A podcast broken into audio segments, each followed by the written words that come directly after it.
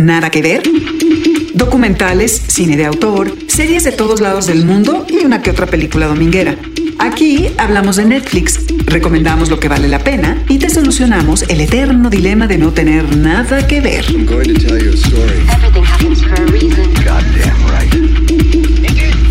Nada que ver, un podcast original de Netflix. Ha llegado la hora de ser prácticos.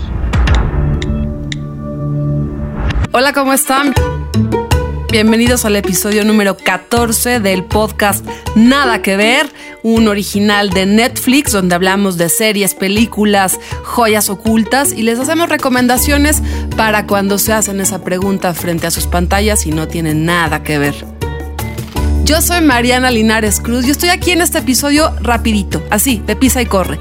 Y nada más porque quiero presentarles a la protagonista de este episodio, la comedia. ¿Cuáles son esos títulos imprescindibles e impresentables también cuando de comedia se trata? Si tienen propuestas sobre esos títulos en Netflix que son imperdibles, escríbanos con el hashtag nada que ver y pongan ese título para compartirlo con nosotros. En este episodio, Luis Palo Boregardi y yo, mejor, escuchamos. Porque sabemos que Trino Camacho se pinta solo para hablar de la comedia. Los micrófonos se los dejamos a él con sus invitados Carlos Vallarta y Germán Gallardo. Hola, bienvenidos. Soy Trino Camacho y tenemos aquí en la mesa a Carlos Vallarta que tiene dos especiales de stand-up en Netflix. Uno se llama El eh, Amores de Putos ajá. y el otro es este Furiañera. Tú vas a hablarnos de una serie de comedia que te gusta, Sí. tu preferida. ¿Cuál es? Se llama Brooklyn Nine-Nine. I heard him. He was singing along to the music at the bar. Do you remember what he was singing? I think it was that song, I Want It That Way. Backstreet Boys, I'm familiar. Okay. Number one, could you please sing the opening to I Want It That Way? Really? Okay. You are my fire, Number two, keep it going. the one desire. Number three, Believe when I say number four, I want it that way. tell me why, Ain't nothing but a heartache. tell me why. Ain't nothing but a mistake. Now number five, I never wanna hear you say, I want it that way. oh, chills, literal chills. It was number five. Number five killed my brother. Oh my god, I forgot about that part. ¿Cuántas temporadas lleva, eh? Lleva ahorita seis. Seis. En Netflix hay cuatro temporadas. Ya van tres veces que veo la serie completa. Y me da muchísimo gusto recibir aquí en la mesa a Germán Gallardo. ¿Cómo estás, Germán? Muy bien, muchas gracias por invitarme. No, hombre, a ver, platícame qué es lo que haces, Germán. Eh, yo hago comedia, hago stand-up también y también tengo un canal de YouTube donde hablo de reseñas de películas y, y también nos ponemos borrachos a veces y eso. Muy bien. ¿Y cuál es el título que vamos a hablar el día de hoy aquí? En series de comedia, eh, una que me gusta mucho que se llama The Good Place. There are a lot of ifs in this world. If you act with virtue, If you love, If your boss found out, if you want to just lay here and cry in your hoodie, But if you haven't seen The Good Place, well, what the fork are you waiting for? that's hilarious. Brilliant. insane, Smart. Really Forky. clever. You haven't seen The good place. I feel like a real weenie. watch seasons one and two now. If not, get the fork out. Y yo voy a traer a la mesa nada más y nada menos que tu título, El amor es de putos. Damas y caballeros, les pido su total cooperación, por favor. Quisiera, quisiera pedir un grito a los hombres, por favor. Un grito a las mujeres. Alguna hermafrodita también que grite, por favor. Dos, tres, cuatro, cinco hermafroditas, damas y caballeros. Seis, siete, ocho. Me gusta porque siempre que hago esta pendejada, siempre, siempre sale alguna hermafrodita ahí en el público, ¿no? Es un stand-up que hiciste en el año de 2016. 2016. Era tu etapa en la que estabas en Guadalajara. ¿Y por qué se, se dedicaron ustedes al- a la comedia, pero en esto que es el stand-up, que realmente es eh, para muchos en Estados Unidos es como la antesala para hacer luego una serie, ¿no? Claro, una serie, una peli. Sobre, sobre esto, pero, pero ustedes, ¿por qué decidieron? ¿En qué momento? A ver, primero, Germán. Híjole, yo no siento que alguna vez lo haya decidido, decidido. Siento que era algo que yo siempre quise hacer, ¿no? Lo veías en la tele, veías. eh, le comentaba yo a Carlos que me- me gustaba mucho ver Seinfeld. You're Seinfeld!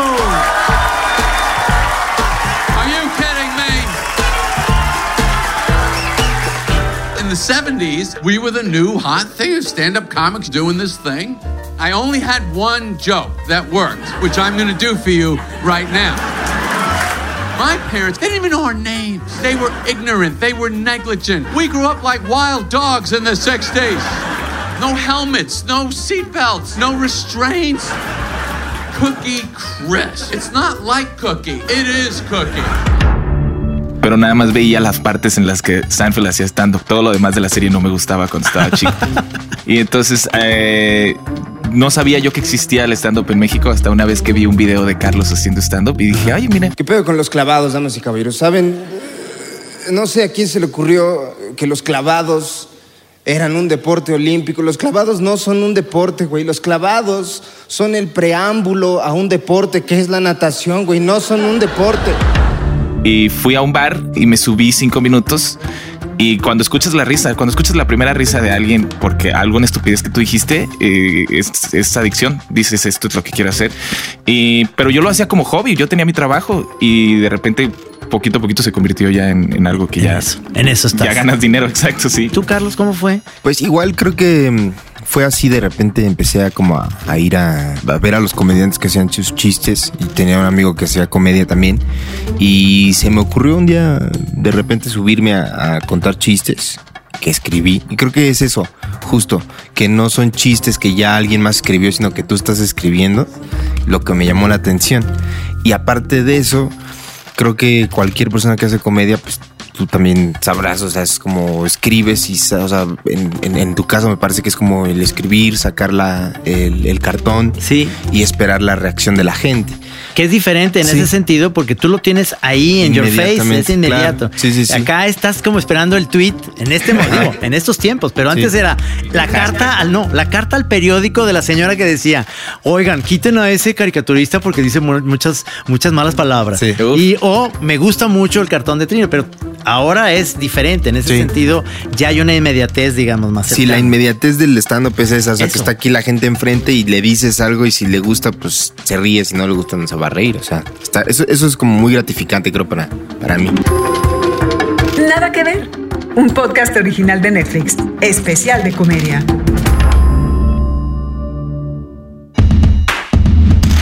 The Good Place, El lugar bueno. Una serie de comedia y fantasía creada por Michael Schur. Cuenta la historia de Eleanor en el más allá, enviada por error al buen lugar, un paraíso utópico, con muchas vueltas de tuerca y amistades improbables. The Good Place suma tres temporadas con un total de 37 episodios de 20 minutos cada uno. Protagonizada por Kristen Bell, Ted Danson, William Jackson Harper, Jamila Jamil, Manny Jacinto y Darcy Carden. Germán, ¿por qué escogiste este título, esta serie? Este, ¿por qué es de tus preferidas? Eh, porque es, es única, es una, es una serie que es completamente diferente a, a- a todas las otras series de comedia que he visto. Eh, el- trata de esta chava que se supone que sin querer cae al cielo, se confunden con su nombre y se muere ella al mismo tiempo que otra persona que se, que se llama exactamente igual a ella y entonces ahora ella está en el cielo y la que se llama igual a ella es la que está en el infierno, que es donde ella debería de estar. Esta actriz no es esta chaparrita. Sí, no me puedo acordar de su nombre, es la que hacía de Verónica Mars. Sí, es Verónica Mars y Sí. es la- acuérdate, de una. Kristen Bell se llama. Kristen Sí, Bell. Kristen Bell. Claro, sí, la de Forgetting Sarah Marshall. Esa, Sarah Marshall, te iba a decir, Ajá. era la famosa Sarah Marshall. Exacto. Este, y Ted Danson, ¿no? Ted Danson es el que hace como de y, hacen un papelazo los dos y este y es una serie que empieza como cualquier otra serie de comedia que dices ah bueno una confusión y ella tratando de fingir que sí es la persona que dicen que es pero como a la mitad de la primera temporada se va se va todo. O sea se cae todo eh, y de repente hay un giro buenísimo que nadie nadie ve venir y entonces de ahí en adelante eh, se acaba la temporada y la segunda temporada, básicamente cada capítulo de la segunda temporada se siente como si fuera el capítulo de final de temporada de cualquier otra serie. Como el final de temporada de Lost, el final de temporada de Game of Thrones, que te queda así, ¿cómo acaba de pasar esto? Cada capítulo de la segunda temporada de The Good Place y es, y es comedia, es lo más chistoso, ¿no? Sí. Que es comedia y entonces tú estás atacado de la risa todo el capítulo, pero al mismo tiempo estás de que qué está pasando, cómo es que estos personajes están en estas situaciones y quieres ver el siguiente capítulo porque se- es un capítulo, es un monstruo. Cada capítulo de la segunda temporada, por lo menos, es un monstruo. Son ahorita las que hay en, en Eh, Netflix. no, en Netflix hay cuatro, acaba de terminar la cuarta. Ajá. Este, y en Netflix sale el capítulo en Estados Unidos el lunes y para el martes ya está en Netflix. Entonces, Ah, genial. Está justo, lo ves al mismo tiempo. que Es- estos eh, episodios son como las series que veíamos en la televisión de 30 minutos cada Sí, episodio. 30 minutos Y cada Se me hace un, un- un tiempo perfecto para la comedia. No sé, a veces las comedias se pasan de ese tiempo, digamos unas, te, te llega a cansar, pero 30 minutos son excelentes, ¿no? No Sí, sé, ¿qué sí. Igual también es como, yo creo que es un, eh, pero son 30 minutos, son 22. 26, 26, 26, Es chido. ajá. Es- yo creo que es también como, como el punk también, ¿no? Que las rolas tienen que durar poquito, si no ya es como de 10 minutos ya. Ya, ya nos, están, nos están vendiendo una rola pro- progresiva, ¿no? En vez de un Exacto, punk. en vez de punk. Es que, sí. es- eso es lo, lo que pasa también con los Simpson y con todos esos que duran ese tiempo. Es por los comerciales en la televisión, Sí, digamos, no- normal, ¿no? En las cadenas. Pero la ventaja que tiene Netflix, o al menos las últimas eh, series que he platicado yo aquí, que duran a veces, eh, los episodios duran este 13 minutos, por ejemplo. Y se me hace que si está muy bueno el sketch y demás, te quedas con ganas de seguirlo viendo y te sigues. Esa es la ventaja que tiene Netflix, que todo está ahí a la carta, ¿no? Sí. Ya es como un buffet, o sea, ya no tienes que esperar a que venga tu platillo, ¿no? Ahí está todo en la barra y te sirves, que es Por lo chido. supuesto. en Netflix. Y Ted Danson en esta serie hace un muy buen papel. You, Eleanor Shellstrop, are dead. Cool. How did I die? Are you sure you want to hear? You were struck by a truck advertising an erectile dysfunction pill called Engorgulate. Funnily enough, the first EMT to arrive was an ex-boyfriend of yours. Okay, that's I get it. Thank you. Yo me acuerdo que él eh, tenía uno que se llama Dr. Becker. Bueno, por supuesto, su, su, su joya principal de Cheers. toda la vida es Cheers. Pero luego esta que se llama Dr. Becker, que le dio como un giro a alguien que era un doctor que vivía en Brooklyn, bien amargo, este... Enojado todo el tiempo. El primer Doctor House era el Doctor House original. Sí, es cierto, es cierto. En un, en- como en un bar también llegaba. De ahí sale la de Fraser, ¿no? Fraser es también un sale- spin-off de Cheers. Cheers. De Cheers salió Fraser, por supuesto. ese y que fue. Es, es un humor que para mí se me hace diferente. El de, el de Fraser no es el que más me gusta en el sentido de, de esta eh, situación más eh, alocada. Es como una especie de comedia muy bajita, ¿no? La de Fraser. Es muy curioso eso, es muy curioso porque yo también cuando lo empecé a ver dije, ah, bueno, o sea, está bien, te diviertes, tiene, tiene, se supone que en, en el Good Place, ¿no? Que es el cielo, eh, ella se encuentra con otras personas, les asignan como personas de que estos van a ser tus vecinos de acuerdo a tus gustos y a cómo viviste, con estos vecinos te vas a llevar súper bien. Y entonces le asignan a otro, a un cuate que era profesor de, ah, ¿cómo se llama? De, de- no de lógica, de que cuando tienes que, de moral, pues, de que tienes Ajá, que de decidir ética. de ética y tienes que tienes que decidir entre atropellar a siete personas o salvar a tu mejor amigo, ¿no? Entonces, eh, este cuate, como toda su vida ha sido basándose en ese tipo de preguntas hipotéticas, es pésimo para decidir todo el tiempo. Entonces, él toda su vida se la pasa y todos lo odian porque no puede decidir cosas. Y hay otro personaje que es eh, un, un chino que este que es pésimo para robar y es, un idiota y hay otra chava que es súper egocéntrica. Entonces, como que este choque de los cinco personajes hace que el, el cotorreo entre ellos sea muy divertido y y los primeros cinco capítulos, eso es lo que te lleva, nada más, como estar viendo cómo cotorrean entre ellos y cómo se sufren entre ellos porque no se pueden aguantar y cómo esta chava está tratando de que no la cachen, de que ella no es de ahí. Y luego, como al sexto o séptimo capítulo, no me puedo curar, es cuando se rompe todo y entonces dices, ¿qué estoy viendo? Esta no es la serie que yo pensé que iba a estar viendo y, y es una locura y es, es divertidísimo, pero al mismo tiempo es, es como Lost, es como, es como Lost mezclado con Breaking Bad este, y lo mezclas con The Office, ¿no? Entonces le metes este, esta diversión, pero al mismo tiempo estas cosas psicodélicas y, y de, de ciencia ficción del cielo y el infierno y monstruos y todo. Y es una de las mejores series de comedia que existen actualmente, no solo porque es muy divertida, sino porque no hay otra igual. No hay, definitivamente no existe nada más que sea parecido siquiera a The Good Place en cuanto a series de comedia se refiere. This is paradise. Oh, it looks like paradise. It's a total con. Ow! What the fork? There's something very wrong with this neighborhood. Is that giant, terrifying ladybug supposed to be there? No, no, it's not. Not everybody Everybody here is perfect. You don't know what it's like to be in paradise. I feel like there's something just not quite right. Well, oh. Ellen, I know what you did. I'm still waiting on that smile, gorgeous. Pues ahí está la recomendación de Germán Gallardo, The Good Place, para que la vean en Netflix. Nada que ver. Un podcast original de Netflix, especial de comedia. Nada que ver, un podcast original de Netflix que dedica este, su episodio 14, a la comedia. Pueden escribirnos con el hashtag Nada que ver y decirnos cuál es su episodio, su serie, su personaje de comedia imprescindible o impresentable. Porque también hay muchos en la comedia de los que no estamos todos tan de acuerdo. Y antes de seguir escuchando la conversación entre Trino Camacho, Germán Gallardo y Carlos Vallarta, quiero recomendarles los 10 stand-ups más vistos en Netflix. Apunten. Número 10. Mike Epps, Only One Mike. Número 9. Comedians of the World, México. Número 8. Kevin Hart, Irresponsible. Número 7. Agustín Aristarán, Soy Rada. Número 6. Alejandro Riaño, especial de stand-up. Número 5. Ricardo Quevedo, Hay gente así. Número 4. Franco Escamilla, por la anécdota. Número 3. También Franco Escamilla, con Bienvenido al Mundo. Número 2.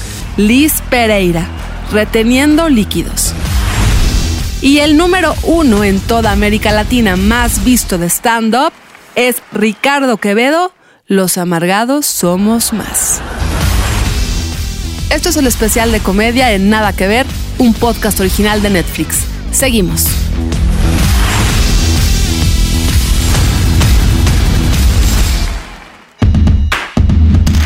Brooklyn Nine-Nine, Precinto 99. Serie de comedia que sigue las aventuras de un grupo de detectives con personalidades muy dispares. Creada también por Michael Schur y por Daniel J. Gore.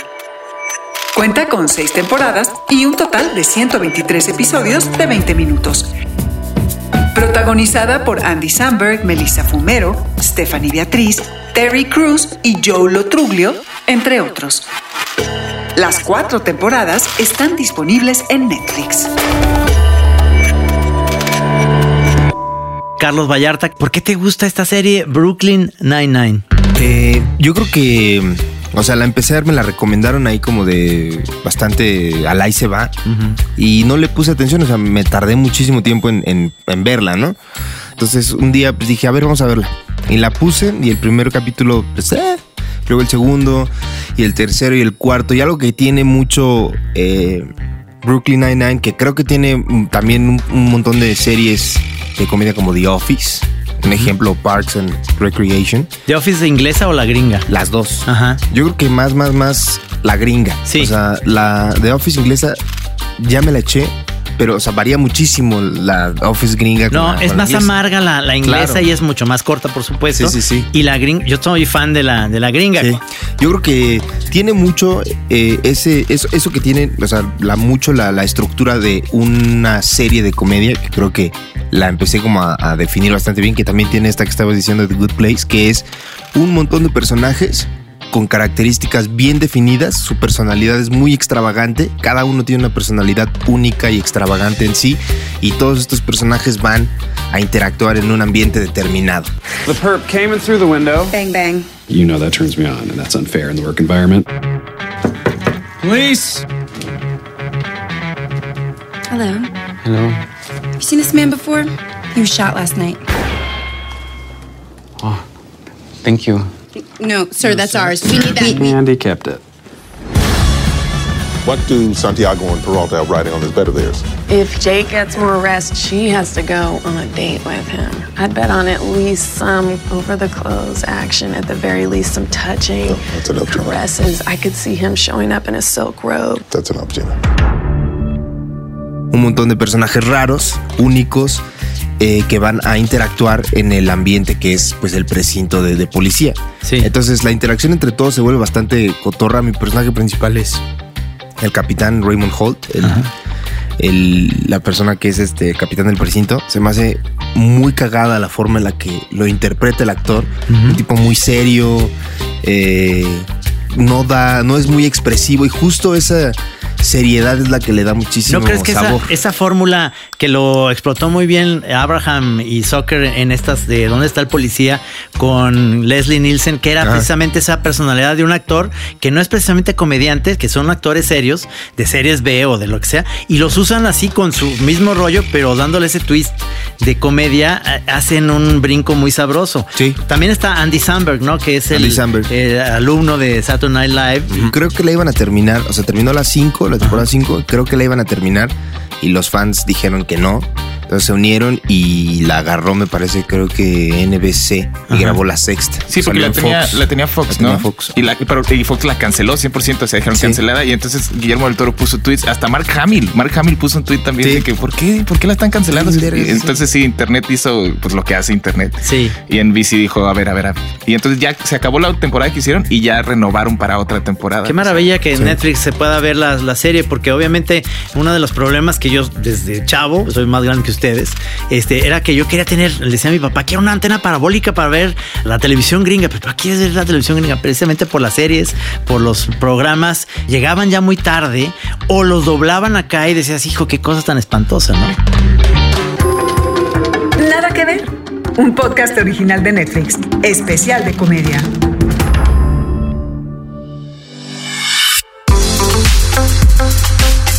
Del mundo del stand-up existen muchas formas, porque no todos reímos con lo mismo.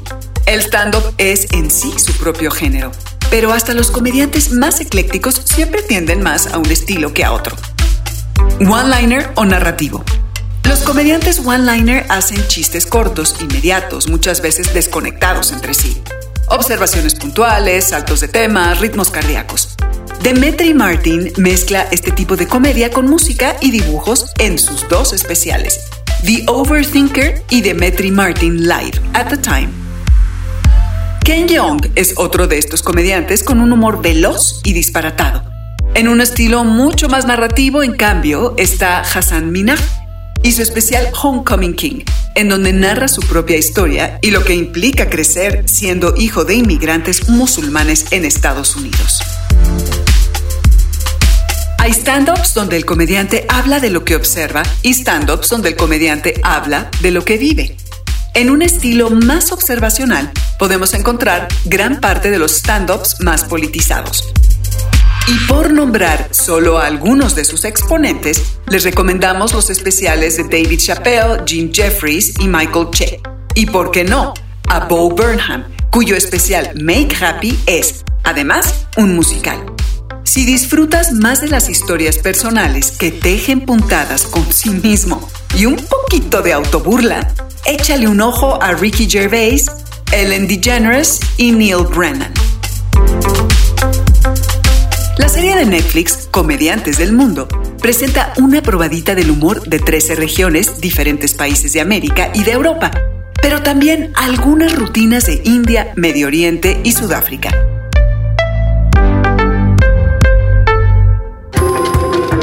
Que ver. Un podcast original de Netflix. Especial de comedia con Trino Camacho, Carlos Vallarta y Germán Gallardo. Algo que es muy conocido para ti, este stand-up que está en Netflix que se llama El amor es de putos, que es, es un stand-up sensacional. Habla de su vivencia en Guadalajara, que yo la viví un poquito, que estuvo allá y renegó mucho todo el tiempo, de, de- de cómo somos los tapatíos, que no se halló demasiado bien porque somos muy secos y no, no, no más este, eh, no hacíamos gran cosa y ahora te diviertes más acá en tu terruño. ¿Cómo escribes tu material? Es decir, ¿cómo ustedes hacen para el stand-up? Tú me imagino, ustedes tienen una eh, presentación y esta gira en la que estás ahorita tiene los, mismos los mismos chistes, ¿no? Sí, sí, ajá, así es. es el, empecé a hacer eso una vez que salió justo El Amores de Putos en Netflix. Eh, yo era un material que tenía trabajado por unos tres años más o menos. O sea, lo había estado modificando y tenía tres años y lo tenía perfectamente ya bien manejado porque tenía tres años de estarlo subiendo y contando y probando. Pues obviamente se va a extender más de lo que te podría dar poder probarlo nada más seis meses, ¿no? Ajá. Entonces sale el especial y lo que tuve que hacer fue escribir uno nuevo para el año que venía. Entonces me tomó, sí me tomó unos como cinco meses más o menos y sal- sacar ese y es con el que te vas de tour todo el año. Y luego salió Furiañera en Netflix y tuve que escribir uno nuevo para, para salir de gira con ese. Ahora, ¿cómo se llama tu gira de la que estás Se llama Dios está muerto, sí. ok. Sí, señor. Y este, este material, eh, yo me imagino que lo vas probando como para que si luego te van a grabar para un especial, digamos, para otra vez para Netflix o la, o, eh, la televisión, es que tú te grabas esto, o sea, es decir, yo me imagino que durante todo el trayecto de tu gira salen otras cosas nuevas, ¿no? El amor es de putos. Stand-up original de Netflix. En poco más de una hora, el mexicano Carlos Vallarta se burla de la vida cotidiana en México, del transporte público, el sistema educativo y hasta de los vendedores de lotes que traicionan su confianza. Carlos Vallarta, comediante chilango. Hace stand-up desde el 2012. Dos de sus espectáculos están disponibles en Netflix: El amor es de putos y Furia Ñera. Pero ya decides tú al momento de grabar qué es lo que se va a distribuir de manera masiva en Netflix.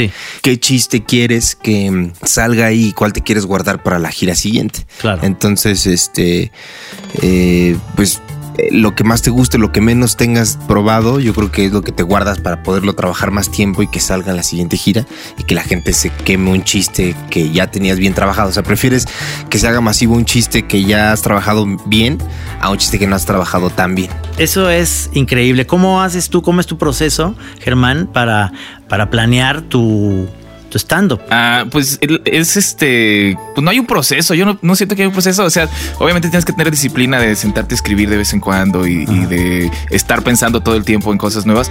Pero la mayoría, o bueno, los chistes que a mí más me gustan se me ocurrieron. No sé, iba yo manejando y de repente dije, ah, esto está muy chistoso, ¿no? O por ejemplo, eh, son anécdotas. Son anécdotas que, que se te hizo muy chistoso cuando pasó y entonces nada más tú dices, lo puedo hacer más chistoso si le meto esta otra cosa o si le agrego esta otra cosa. Pero pues la vida ya por sí, ¿no? Estar vivo ya es muy cagado y entonces de repente pasa algo muy cagado, de repente se te ocurre algo y nada más lo anotas y dices, bueno, al rato que tenga tiempo me siento y lo voy a, lo expandes pues en eso. Eso, eso es, es muy chistoso porque eh, la única oportunidad que tenemos, Gis y yo, de hacer como stand-up es que dibujamos en vivo y dibujamos y lo proyectamos en, en, en- en un lugar abierto y la gente nos va diciendo qué es lo que vamos a- improvisando todo esto, ¿qué podemos dibujar? Dibújame al santo, o sea, pon, pon esto, pon al peyote asesino. Entonces lo vas haciendo, pero luego me doy cuenta que caemos en una especie de no, no planeado de stand-up. ¿Cómo logras tú Ajá. entender al público que- en el que dices, ah, cabrón, este chiste no sé si lo voy a decir? Ayer tuve justamente un show y sí llegué a notar como que había banda que no, no agarraba un poco el pedo. Y creo que en mi caso, la verdad sí me vale un poquito. Poquito verga si la gente está. O sea, yo dije, es que esto es lo que yo traigo, o sea, ¿no? Y es lo que se me ocurre y es como lo que traigo en la mente. Soy como un tipo como de que va por etapas en la vida y hay una etapa en la que tengo, tengo un tema en la cabeza metido y estoy hablando de eso y estudio al respecto y leo al respecto y me informo y platico con gente del tema que me atrae en ese momento. Ahorita el tema que me atrae es, es justo el tema religioso, el tema eh, personal de introspección de quién eres, es lo, el tema que tengo muy cabrón. Por eso se llama. Dios está muerto, en el que hablo cosas de, de- de religión y también hablo de el tema que más me gusta es un chiste en el que eh, hago el de la pregunta quién eres y si habrá algún distraído ahí en el público que no le está gustando, que no está conectando, pero digo, bueno, pues es que qué más hago si es lo que traigo, ¿no? Aquí está. Finalmente eso es lo que tiene la comedia y la comedia tiene que llegar a romper porque si no, pues no, te vuelves un cuentachistes y eso no es el stand-up, ¿no?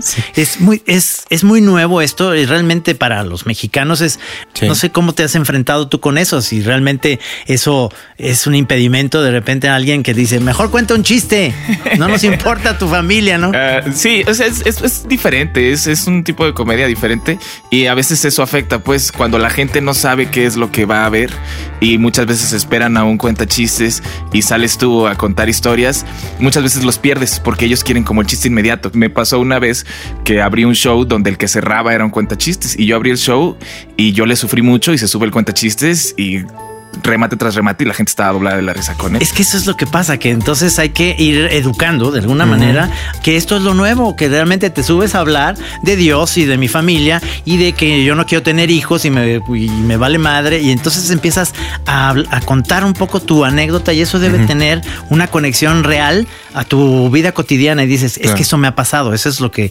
sucede con el stand-up. Creo que sería ya una campaña de adoctrinamiento que, de la que estaría totalmente en contra. Yo creo que es, si la gente lo quiere ver, que lo vea. Si no, no pasa nada. O sea. No, pues tienes toda la razón.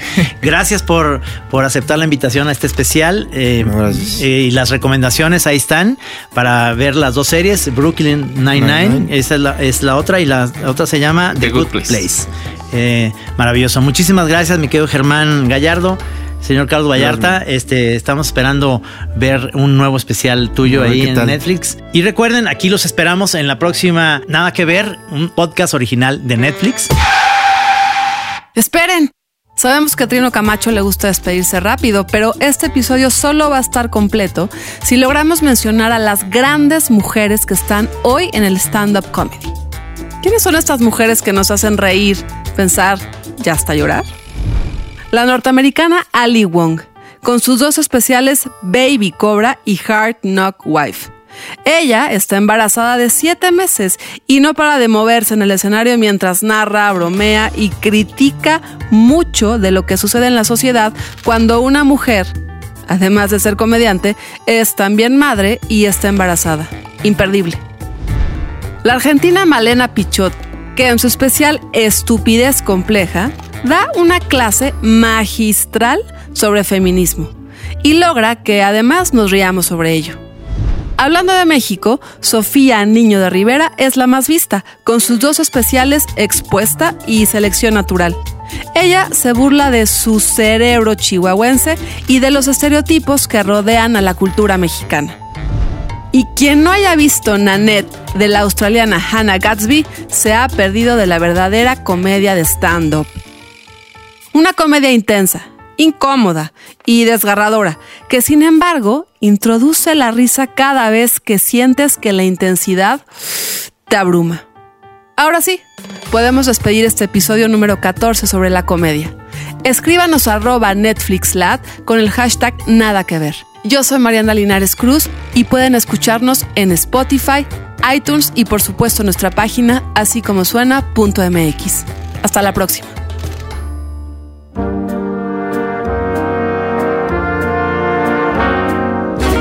Hay una forma para nunca trabajar. Es infalible, nunca puede salir mal. Hacele un hijo a un ricachón. Mejor si es bello y bonachón. Báncatela si es golpeador.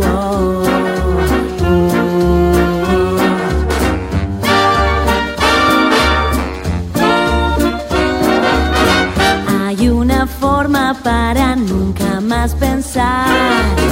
Con vino blanco y ribotril para almorzar. Le hiciste un hijo a un ricachón que te da asco y escozor. Y ahora el rico te dejó.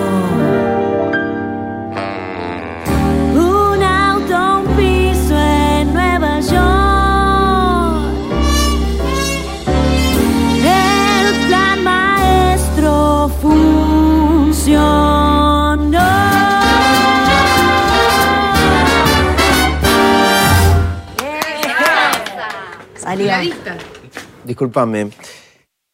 ¿Vos no eras feminista, supuestamente? Discúlpame, ¿vos me vas a explicar feminismo? Bueno, podemos debatir, ¿no? ¿O acaso no puedo opinar porque soy hombre? Cada semana, tres recomendaciones en una conversación sobre Netflix desde Netflix.